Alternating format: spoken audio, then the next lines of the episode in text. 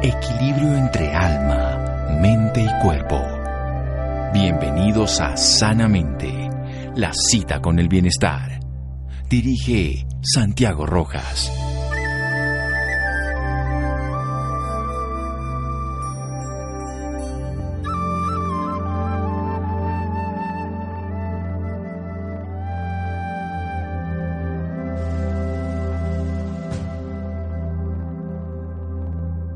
Cuando una persona desaparece, el resto del mundo parece estar vacío. Pat Schwaber. Buenas noches, estamos en Sanamente de Caracol Radio. La semana entrante va a ser diciembre con su alegría. Bueno, ya al final de esta semana, pero desde el punto de vista de nuestros programas de lunes a viernes. Y empieza una época maravillosa. Yo me tengo que de aquí poner en evidencia de que soy un amante de diciembre, me encanta diciembre, siempre me ha parecido maravilloso. Sin embargo, a través de los años se encuentra uno con personas que no les gusta diciembre. Y no les gusta diciembre porque viven experiencias de recuerdo de personas que no están y pues no pueden celebrar el diciembre como lo quisieran hacer con toda su alegría, todas las festividades, porque siempre hay un ausente. Los duelos se incrementan en Navidad, sí o no. Vamos a hablar sobre ese tema. Cómo desde una perspectiva cotidiana, cómo abordar esos procesos de pérdida en esta época donde se exaltan todas las emociones. Para eso, un especialista que además el próximo sábado va a estar aquí en Bogotá dictando una conferencia con la Fundación Vida para Amor a Ellos sobre este tema. Él está en Medellín, va a venir aquí a Bogotá y los invito a que participen para que aprendan del tema. Jorge Gómez, él es médico de la Universidad Pontificia Bolivariana de Medellín formado en cuidados paliativos y también en terapia neural. Doctor Gómez, buenas noches, gracias por acompañarnos en Sanamente Caracol Radio. Muy buenas noches, doctor Santiago. Muchas gracias por la invitación. Un saludo a todos los oyentes. Bueno, primero preguntemos qué es el duelo para enterarnos del tema y luego nos vamos a la época. Pues el duelo es el proceso de elaboración de cualquier tipo de pérdida. Es como emocional, mental, física, social, familiar, espiritualmente. Hago un proceso de adaptación al cambio. El duelo es eso, adaptarse al cambio. A veces obligatorio y a veces voluntario que nos trae la vida a veces obligatorio, sí, pues generalmente cuando no queremos que nos pase, a veces tomamos la decisión por lo menos de elaborarlo porque sabemos que no podemos estar ahí. ¿Qué diferencia tiene la época navideña precisamente? La época navideña, pues para la mayoría de la gente indica fiesta, indica reunión, indica mucho, sí, mucha bulla. Y en la persona en duelo eh, es por el contrario, quiere silencio, no quiere estar abrumado por tanta luz, por tanta gente, le pierde el sentido, o sea, cuando no está ese ser querido, se le pierde sentido a la festividad. Entonces en Navidad es donde aparecen más complicaciones, más suicidios, más depresiones. O sea, técnicamente la época que deberíamos estar más iluminados estamos más apagados, por decirlo de una manera simple. Y lo sufrimos, porque si todos están contentos y deberíamos estar contentos, nos sentimos un poco como forzados, fuera del lugar. Sí, lo que pasa es que el muerto aparece muerto precisamente cuando no está en esas horas que son significativas, en esos momentos significativos. Entonces el recuerdo, el remordimiento, la añoranza hacen de la Navidad una época especialmente difícil para la gente en duelo. Bien, vamos a hacer un pequeño corte aquí en Sanamente de Caracol Radio. Estamos hablando con el doctor Jorge Gómez, médico de Medellín en la Universidad Pontificia Bolivariana estamos hablando sobre el tema del duelo, duelo para la época de Sembrina. Seguimos en Sanamente de Caracol Radio. Síganos escuchando por salud. Ya regresamos a Sanamente. Bienestar en Caracol Radio. Seguimos en Sanamente.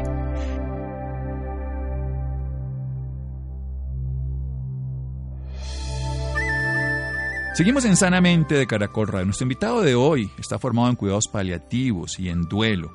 Él es terapeuta neural también. El doctor Jorge Gómez está en, está en Medellín, de la Universidad Pontificia Bolivariana.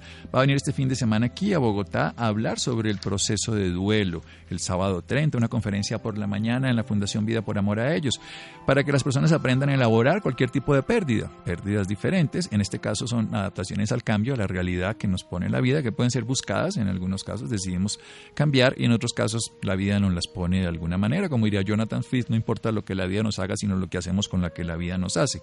Y en esta época de sembrina, donde todo es bulla, fiesta, parranda, la persona que está en duelo pues siente la ausencia, aumenta el remordimiento, la añoranza, el recuerdo, la tristeza y quiere estar en oscuridad, en consigo mismo y no con todas esas características. ¿Cómo abordarlo? ¿Cómo, ¿Cómo darle a una persona que, está, que nos está escuchando en este momento, que va a llegar a la Navidad, ella dice, yo no quiero esta época precisamente por todo lo que el doctor Gómez nos ha contado?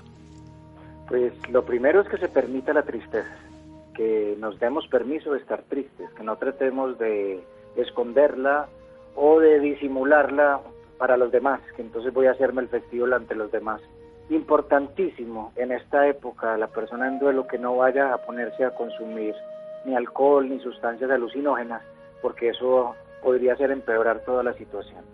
Y lo otro es saber que uno tiene un ritmo, que de pronto quiere estar con su familia un rato, pero que en cierto momento uno se va a sentir abrumado, completamente lleno de información. Entonces que haya un trato entre familia, en donde diga, bueno, yo a las 10, 9 de la noche me voy a retirar o sea, es saber que todos tenemos un ritmo, que todos tenemos una capacidad, por qué no decirlo, de aguante ante el dolor. Entonces es aceptar la tristeza, aceptar la compañía de los demás, pero también poniéndoles tiempos y espacio.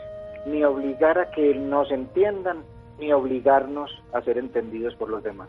Eso está genial, no obligar a que los demás nos entiendan, porque los demás pues tienen que siguen en su fiesta, ellos están en su fiesta y nosotros no. En algún momento puede ser al revés, nos pudo haber pasado tiempo atrás, nos podrá pasar en otro momento, o sea, respetar esa realidad y no obligar a que nos entiendan y tampoco pues nosotros tenemos que obligar a, otras personas a que no sigan nuestro ritmo ni, que nosotros tengamos que seguir el ritmo de ellos, porque seguramente no, pero tómese un traguito, hágale, hágale, que eso se le pasa. O sea, usted habló del alcohol, eso de que cuando uno se emborracha las penas se ahogan, eso es cierto. El alcohol es un depresivo la gente, como en la primera fase el alcohol es eufórica, cree que con el alcohol está consiguiendo alegría, pero el alcohol, el alcohol es una sustancia, una droga depresiva. Así que si usted toma alcohol y tiene ya el evento doloroso del duelo, lo que está haciendo es aumentando su dolor. Así que es muy mal consejero el alcohol en una época como esta. Bueno, claro es eso. Entonces el alcohol produce un efecto euforizante inicial por ser inhibidor de la parte cortical. Entonces uno desarrolla toda esa emotividad, pero esa emotividad lo lleva a esa profunda depresión y esa depresión, que es lo que tenemos, pues no es lo que queremos. Y entonces alcohol definitivamente no es un buen consejero, no es buena recomendación y aunque en esta época se lo ofrezcan, mejor abstenerse. Permiso de estar triste. Hablamos un poco de la tristeza. Walt Disney nos la puso en un buen orden en esta película intensamente, pero generalmente a esta sociedad moderna no le gusta estar triste. Consideramos que la tristeza pues es una debilidad, es una incapacidad que no deberíamos tener. Además de eso, están obligando a la gente a ser feliz como si ser feliz fuera un estado continuo. Tanto tristeza como felicidad son momentos que aparecen en una vida en donde el punto medio debería ser estar en calma. Así que hay momentos, instantes en la vida en donde tenemos derecho a estar triste. El precio que pagamos por amar es añorar, estar triste. O sea, que sería más triste uno morir y que no existiera nadie que te recordara, que no existiera una lágrima. Además que, como decía un viejo que alguna vez atendí, una lágrima es un te amo hecho agüita. Uy, no, pero eso hay que, hay que repetirla otra vez. Una lágrima es un te amo hecho agüita. O sea, le estamos diciendo al otro que es importante, que marcó nuestra vida. Es que la gente escribe en el libro de nuestra vida y son capítulos que a veces son de alegría y otras veces son de tristeza, pero ahí están. O sea, en nuestras historias de vida es bueno saber que el amor estuvo como alegría y como tristeza también, pero el amor siempre está. El amor está, está en la felicidad, está en la alegría, en ese punto medio de la calma, son oscilaciones, son estados, son momentos, algún día estamos durmiendo, en otro momento estamos despiertos, estamos corriendo, estamos quietos, en la vida es ese movimiento y esa fluctuación, o sea que permitirnos la fluctuación de la tristeza y la felicidad está en coherente. Mucha gente se permite la tristeza, pero no se permite la felicidad, o sea, también nos podemos permitir estar felices aún en duelo. Y nos debemos hacer, la gente, los seres humanos somos muy, muy paradójicos, entonces una persona se alegra, le cuentan una buena historia, le dan un regalo y se alegra e inmediatamente aparece la culpa. Ay, ¿verdad que yo estoy en duelo? ¿Verdad que yo no debería estar haciendo eso? Y cierran el camino de la alegría. Claro que podemos estar alegres. Además que es hacerle un honor también al que se fue. El que se fue no va a querer que usted se amargue. Entonces esa sonrisa también es un honor. A pesar de tu dolor, sigue la sonrisa en mí. Entonces es permitirnos ser felices también, claro está. Es permitirnos la alegría y permitirnos la tristeza en ambas, del, ambas realidades, del, como, así como dos caras de una misma moneda. Volvamos a un punto fundamental, es descubrir ese propio ritmo, porque definitivamente e, esas comparaciones son muy antipáticas. Eh, cuando uno ve personas en duelo, escucha permanentemente esas comparaciones de lo que le dice, es que mi mamá no sé qué, es que usted no debería estar ahorita, es que yo ya no sé qué. Y, generamos una obligación al otro a que siga una realidad que no es. Es como si le pedimos a alguien que corra más rápido que Usain Bolt. Pues no podemos. Sí, el, el duelo es como los carnets anteriores de los colegios que decían este carnet es personal e intransferible. O sea, el dolor que usted va a tener por la pérdida de su ser querido es por la historia que usted vivió con, con su ser querido. Puede ser la madre de siete, pero son siete historias diferentes, son siete miradas diferentes. Entonces, ¿qué es el ritmo? Es respetar que el otro tiene otra velocidad, como le dice usted, que tiene otra personalidad, que tiene otra mirada, que tiene otra forma de comunicarse. Entonces es permitir que el otro haga a su ritmo los movimientos que uno cree que ya hizo y resulta que a la hora de la verdad uno termina viendo que es que aquí vinimos fue a cuidarnos y cuidarnos no es ni comparándonos, ni analizándonos, ni diagnosticándonos, sino abrazándonos, especialmente en estos momentos de dolor. Abrazándonos, bueno, esto es bien importante porque además... Eh, como dicen, una pena compartida es media pena, una alegría compartida es doble alegría. Ese abrazo contenedor, ese estoy aquí, te vine a acompañar. ¿Cómo precisamente debemos, pasémonos al otro lado? Ahora estamos escuchando este programa, no estamos en duelo, sin embargo, en la familia sí, porque hay alguien que perdió a su ser querido y nosotros no lo estamos viviendo como personal porque no tenemos una historia. Usted bien nos lo acaba de decir, doctor Gómez lo que estamos llorando en un duelo, lo que estamos sintiendo es una historia personal compartida, algo que los dos construimos con ese otro ser que no está y que eso pues es personal e intransferible, cada uno con cada uno. ¿Cómo hacemos los que estamos al lado para precisamente acompañar este término que es tan bello, aquel que comparte el pan, a ellos que están en este momento en duelo? Entonces lo primero es no acompañar desde un criterio personal, sino es preguntarle al otro qué es lo que quiere porque nos vamos con ideas, entonces leímos el libro de tal, escuchamos la conferencia de este otro, entonces nos vamos con unas ideas preconcebidas y se nos olvida preguntarnos qué es el dolor de quién, es de nuestro amigo, de nuestra pareja, del que sea. Entonces lo primero es preguntarle al otro qué quiere, qué desea y si uno puede estar a la medida de ese deseo. Lo segundo es que uno en el duelo no ayuda con palabras sobre el duelo, sobre la muerte, porque no le preguntan mucho qué voy y digo, no diga nada.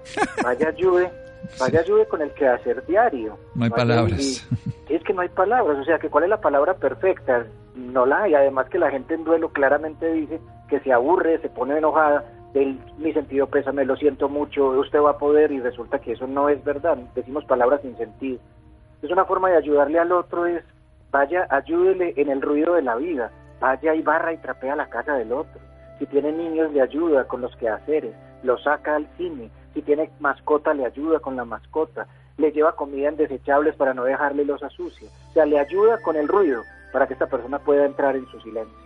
Sí, yo recuerdo una escena muy clara de muy pequeñito que a mí me marcó la vida frente a eso, que mi abuelita le preparó comida porque se iba a ir a un velorio. Entonces yo preparo comida, sí, porque dice, es que las personas no pueden cocinar porque están muy tristes, entonces yo les cocino y les voy a llevar comida. Y ese, es ayudar en un duelo. Sí, sí, sí, yo lo recuerdo muy chiquitito y ella después murió, entre otras cosas, y recuerdo precisamente después cuando murió la hermana de ella que nos llevaron comida y ya había entendido ese símbolo que lo vi muy pequeñito, pero eso me marcó. Hay cosas que le quedan uno en la vida y así pasa con las historias. Es una historia que tengo con mi abuela que quedará eternamente. Entonces, volvamos a eso eh, de preguntar, más que suponer, más que tener, ser eruditos en conocimiento y en experiencias, preguntar qué es lo que quieres. Porque a veces nosotros no tenemos ni idea qué es lo que la otra persona necesita. ¿Cómo hacemos ese intercambio de comunicación o esa, esa aproximación a nuestro ser querido, en este caso que ha perdido su ser querido? Ahí yo creo que sería fundamental seguir los pasos de lo que llaman la comunicación compasiva o no violenta, que son cuatro pasos. Leer un hecho, entonces sé que estás triste, veo que estás triste. Segundo, leer los sentimientos en uno. Y yo siento una necesidad de ayudarte, de consolarte, de estar al lado tuyo. Y ahí viene la tercera cuestión, una pregunta que una los lazos. ¿Qué puedo hacer para ayudar? Sabiendo que la persona también en duelo puede eh, reaccionar o puede responder al duelo de acuerdo como ella labore a nivel cerebral y emocional este. Uno normalmente cuando entra en duelo el cerebro reptil, el más primitivo, es el que más domina a las personas. Ese cerebro tiene tres respuestas fundamentales, o querer huir, o querer atacar, o congelarse. Se quedan bloqueados, que es lo que más pasa en un duelo.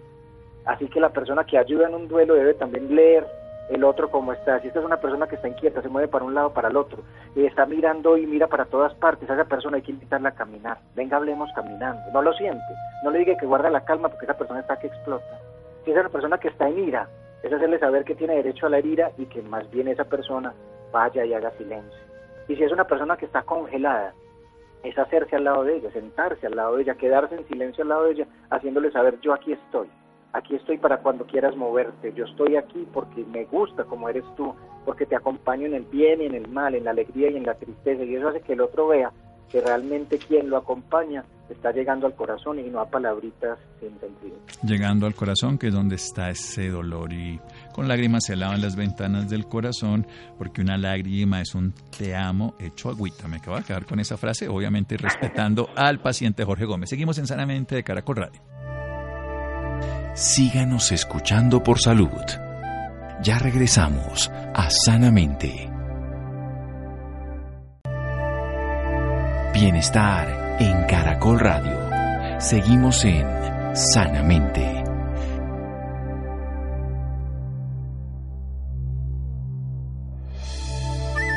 Seguimos en Sanamente de Caracol Radio con un médico, el doctor Jorge Gómez de la Universidad Pontificia Bolivariana de Medellín, informado en cuidados paliativos y en terapia neural. Este sábado va a estar aquí en Vida por Amor a Ellos con la Fundación dictando una charla sobre el duelo. Nos está hablando de que si estamos acompañando a alguien en duelo, compartiendo ese pan, entonces primero preguntamos, ¿qué es lo que quieres realmente? No suponemos nada, sino lo hacemos desde una comunicación compasiva, donde leemos el hecho, donde leemos en nosotros y podemos decir, entonces leemos el hecho y lo vemos como sus respuestas básicas que tienen las personas que están en ese cerebro reptil, ese cerebro de supervivencia, que están huyendo o están, en este caso, agresivas con nosotros atacando o, o se quedan para pues eso depende obviamente de cada persona, hay que estar ser capaz de verse, de ver lo que está pasando y verse a uno mismo para saber lo que sentimos y ahí sí podemos preguntar y acercarnos. Nosotros lo que estamos haciendo cuando estamos en duelo desde el punto de vista práctico es tener una sensación de vacío, de carencia y por eso hay que permitirse sentirse triste aceptar la tristeza ya cuando uno está en duelo,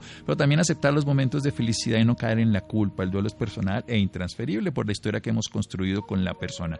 No consumir alcohol. El alcohol es un mal consejero, lleva a ser más depresivos, fundamentalmente nos va a hacer sumir más en la pena. Y por supuesto, respetar descubriendo el propio ritmo. Cada uno tiene su historia, su modo, su forma. El vecino no, no podemos comparar, además es agresivo y lo que le decimos generalmente a las personas, pero su papá lo hizo, su mamá lo hizo, su hermano lo hizo así, pero yo soy diferente. ¿Qué le podemos decir también precisamente a la sociedad hoy en día que siente que acompañó al ciudadano a su momento histórico de los ritos funerarios, que tuvieron su sentido, tres días, cuatro días, pero al cuarto día le dicen, bueno, bueno, bueno, ya, ya, ya, se acabó?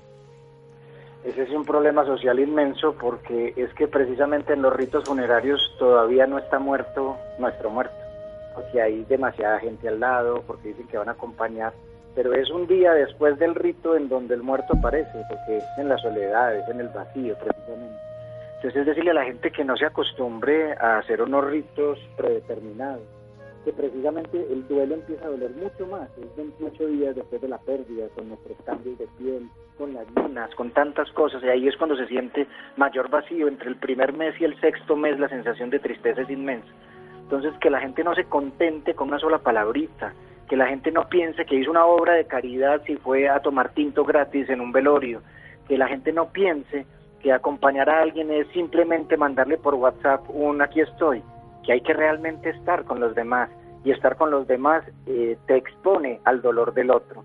Por eso la gente no acompaña en duelo, porque cuando veo a alguien en dolor, la compasión es la unión de dos dolores, me hace recordar mis dolores y termino abrazándome es que nos volvamos una, una sociedad realmente compasiva, que es en la, en la vulnerabilidad en donde nos encontramos, no en la fortaleza, que dejen de decirle a la gente que sea fuerte. Aquí lo que hay que hacer es ser flexible, en este momento hay que ser río y llorar, en este momento hay que ser fuego y rabiar, permitir que la gente vote esas emociones, pero sintiendo que hay alguien que con un abrazo las contiene. Que seamos una sociedad más compasiva sería el mensaje una sociedad que comprende el dolor, que además comprende que en esta época donde todo el mundo debería, esto es entre comillas, estar feliz, no es cierto, que hay muchos que no lo están y que tendríamos que hacer esto de la comunicación compasiva, que lo, hacemos los médicos cuando nos trabajamos en estos temas, y es que podemos leer lo que está ocurriendo al frente, que estamos dándonos cuenta que esa persona no está como nosotros quisiéramos que estuviera, sino está como está.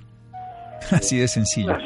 No, no, sin ponerle un adjetivo. Y eso no hay necesidad de tomar un curso ni haber hecho, y perdona aquí al doctor que está formado en cuidados paliativos, haberse especializado. Eso lo sabe cualquier persona que conozca a otro ser humano, pero simple y llanamente desde que lo observe, no desde que lo prejuzgue, porque uno a veces, y lo ve uno en los rituales, en los ritos funerarios, y es que alguien ve al otro contento y entonces dice, pero no debería estar contento. Entonces le pongo tristeza, le toco la herida y cuando está tocando la herida le digo, no, pero no llores, no llores, sé fuerte. Así es. Nunca estamos cómodos en donde estamos, decían en el principio. Nunca estamos cómodos. Hay una de las cosas más interesantes que yo he podido visualizar en este proceso, es que uno debe aprender a estar cómodo estando incómodo. Suena un poco extraño, pero... Sí, la paradoja, este es el mundo de la paradoja y la contradicción. Hay que disfrutamos la luz cuando estamos en la oscuridad y aprendemos a vivir con la muerte.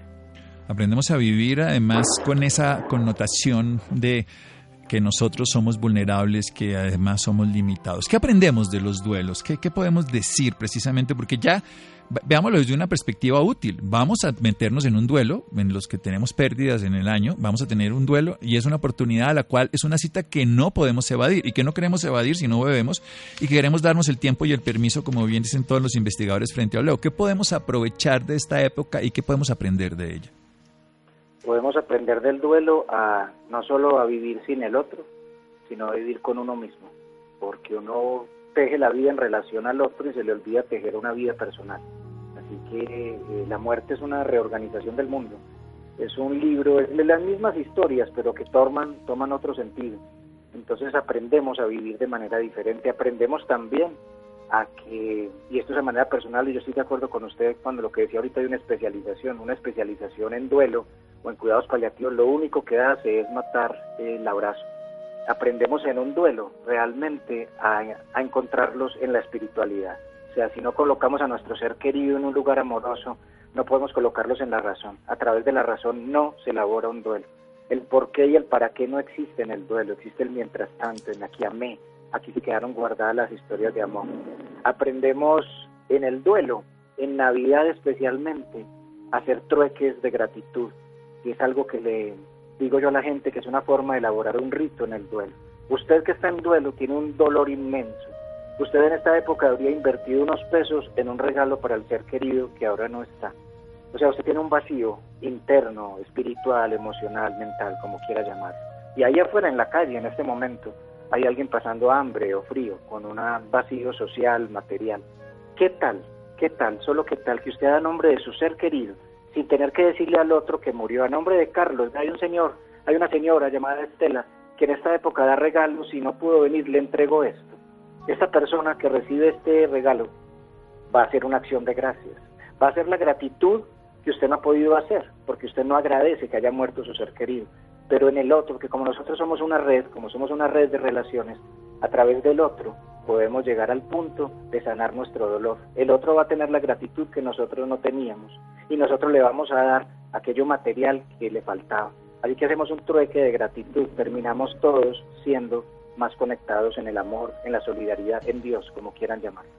Así que uno llena los vacíos es dándose de sí, no llenándolos de otro, en este caso dándose, dándose de sí, que me parece bello que uno otorgue un regalo en nombre de ese ser que además es como si lo estuviera dando a él y que en esencia se lo está dando porque es un, es un compartir, es esta red que usted dice donde nos reconocemos todos y donde en realidad somos parte de una, una, una humanidad una, no un colectivo llamado Bogotá, Cali, Medellín, sino una humanidad que se representa en países y todo, pero que en realidad estamos hechos de lo mismo. Y que cuando uno ve el sufrimiento, y usted que se dedica a eso, se da cuenta que el sufrimiento del de la A o el de la Z, el del tal color o tal otro, el de tal característica o tal otra, es igual.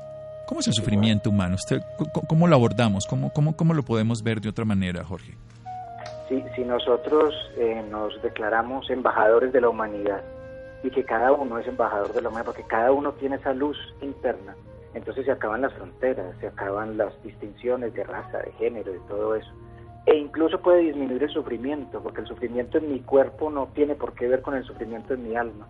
Pero si yo encuentro una mano amiga, si yo encuentro una mirada con pinche, si yo encuentro una compañía compasiva, por más duro que sea mi partir, voy a decir, aquí, aquí valió la alegría estar.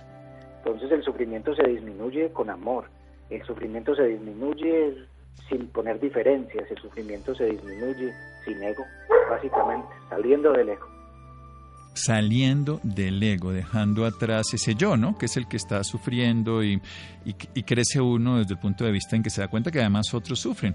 De hecho, la gran mayoría de las personas que son en este momento útiles frente a otros en duelo son voluntarios que han aprendido desde su propia experiencia, de que han sanado su corazón roto. ¿Qué otros tipos de duelo maneja usted o se conoce? Porque estamos hablando de la muerte y lo hemos puesto como punto de referencia, pero como usted bien nos lo dice al principio, esta es la elaboración de una pérdida y, cualquier pérdida, y hay muchas otras pérdidas, como cuáles.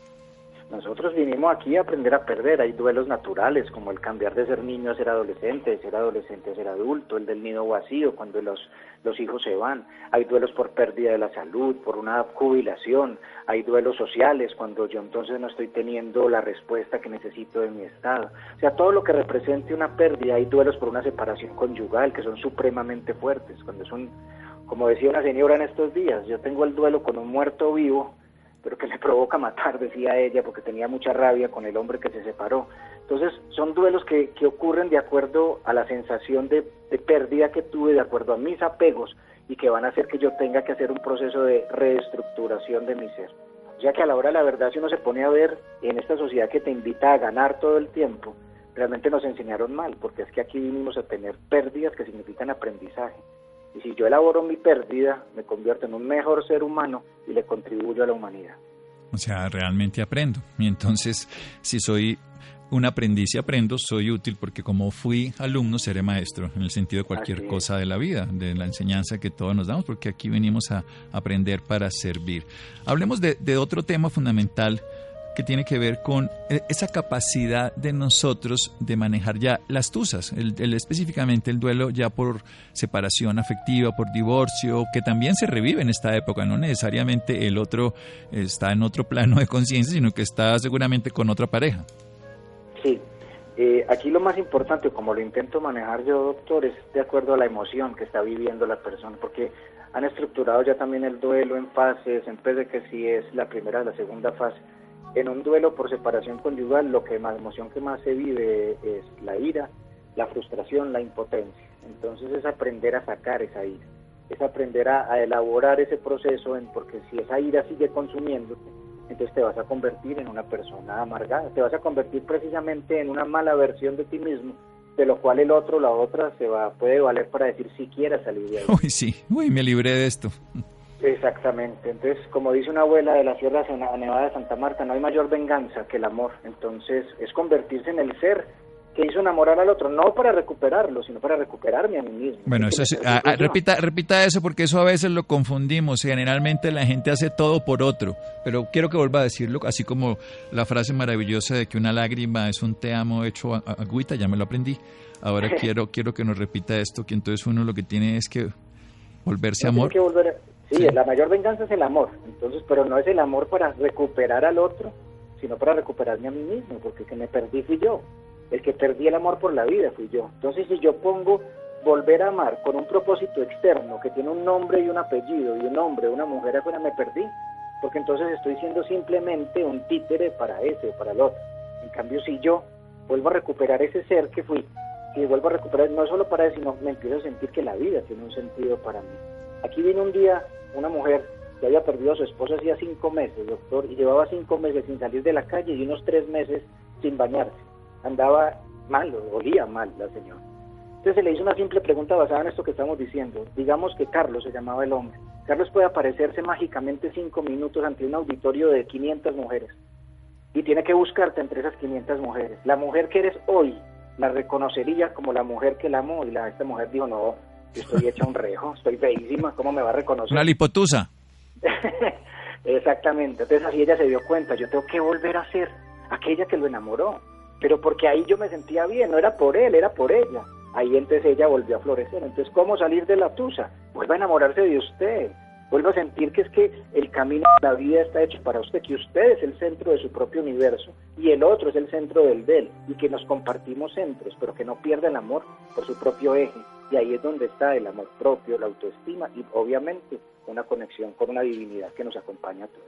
Una conexión con la totalidad, ese uno que es uno, ese otro que es la otra y esa relación que es ese tres. ¿Cuándo va a ser esa conferencia? El sábado 30. ¿No tiene algún teléfono para personas interesadas que quieran inscribirse o llamar, saber más? Hay un teléfono fijo 387-9972. Eso es en Bogotá. aquí, sí, en Bogotá. Y un teléfono celular 320-442-7388. 320-442-7388 de la Fundación Vivir por Amor. Sí, la vida por amor a ellos. Pero y, una pregunta ya para el doctor Jorge Gómez en Medellín. Los datos del doctor Jorge Gómez en Medellín específicamente, ¿tiene redes sociales o que alguien quiera tener más contacto con usted en todo el tema del cuidado paliativo y en este caso del duelo? Pues sí, hay una eh, página en Instagram, arroba Jorge Gómez Calle.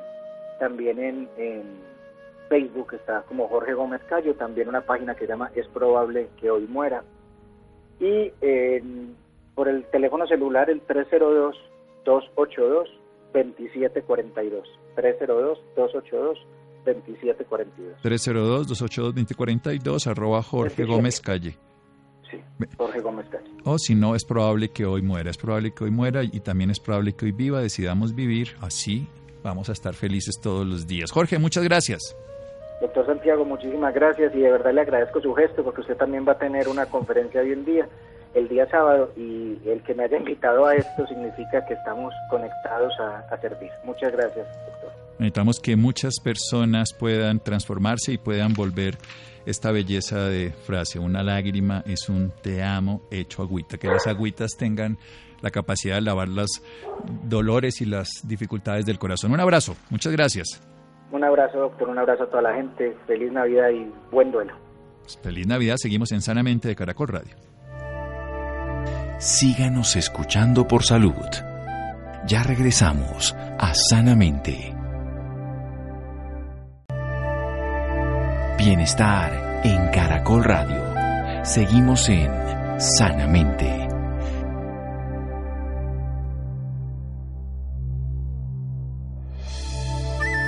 Seguimos en Sanamente de Caracol Radio, los interesados en la conferencia del doctor Jorge Gómez Calle este sábado 30. El teléfono de Vida por Amor a ellos es 320-442-7388.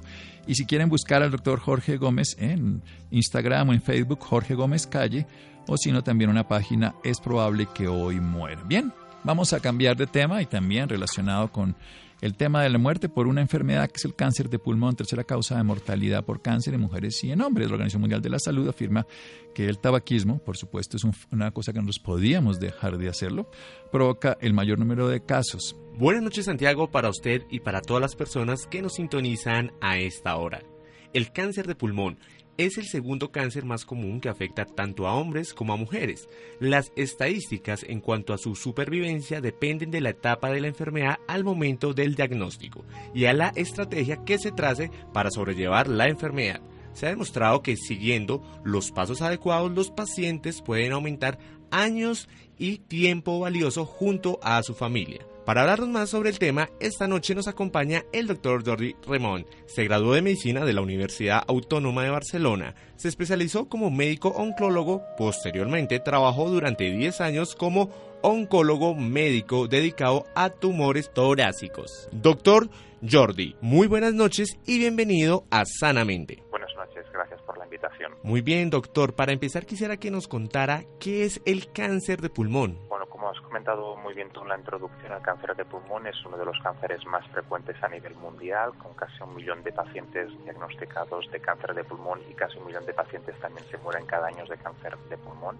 Es un cáncer del cual conocemos una de las causas eh, iniciales, que es el tabaquismo, a pesar de que también existen cánceres de pulmón en gente que nunca ha fumado.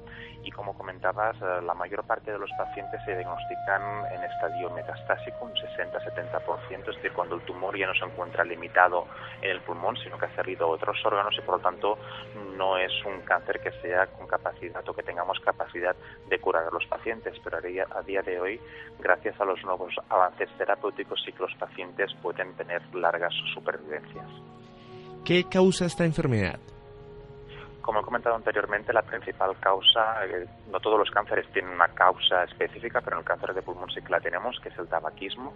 El hecho de ser fumador incrementa el riesgo de cáncer de pulmón y creo que es muy importante hacer campañas de intentar evitar el tabaquismo, no solamente en la población adulta, sino que nos tenemos que focalizar en la población adolescente, ya que los fumadores de hoy serán los pacientes que pueden tener un cáncer de pulmón dentro de 20 o 30 años, es decir, las personas adolescentes que fuman hoy, dentro de 20 o 30 años pueden padecer esta enfermedad, ya que el tiempo de latencia entre que empezamos a fumar y aparece el cáncer de pulmón es aproximadamente de unos 20 años. ¿Qué síntomas nos ponen en alerta de tener esta enfermedad?